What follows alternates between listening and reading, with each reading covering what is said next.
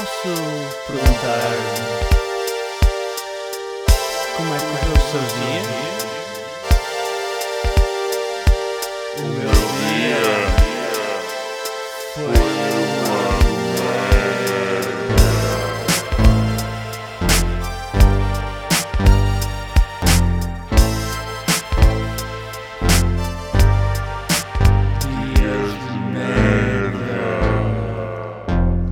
Episódio 81. Bifana em pão de hambúrguer. Março de 2022 eu tenho uma pequena confissão a fazer. Os grupos de chat na internet são quase todos uma merda. Dos mil e um grupos no WhatsApp ou Messenger, não há um único que tenha notificações.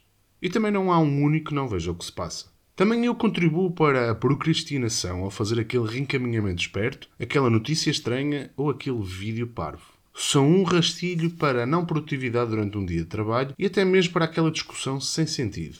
Pois é, haverá sempre um comentário intempestivo ou aquela abordagem menos correta. Na minha opinião, os grupos de chat são as tascas do século XXI. Ao menos se ocupasse o meu tempo a ler no livro. É março de 2022 e o meu objetivo do Goodreads está muito aquém do que me comprometi. Na sexta-feira passada fui ver Idols.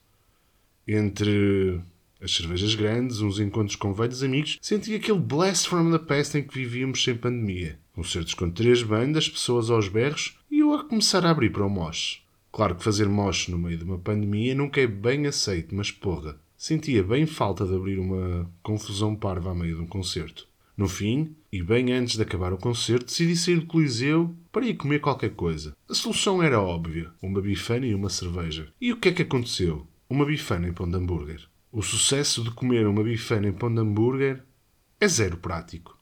O que se segue? Uma bifana em pão de forma? Uma bifana em pão de cachorro?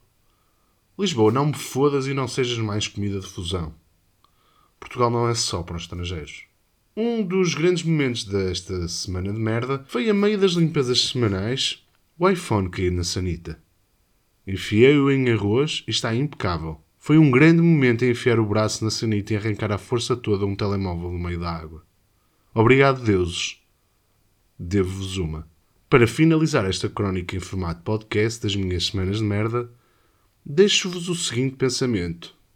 Da maneira como as coisas estão agora, é importante saber que a profundidade mínima aconselhável para um bunker capaz de sobreviver a uma explosão nuclear são 100 metros. Fica a dica para não terem uma morte lenta nesta guerra de merda.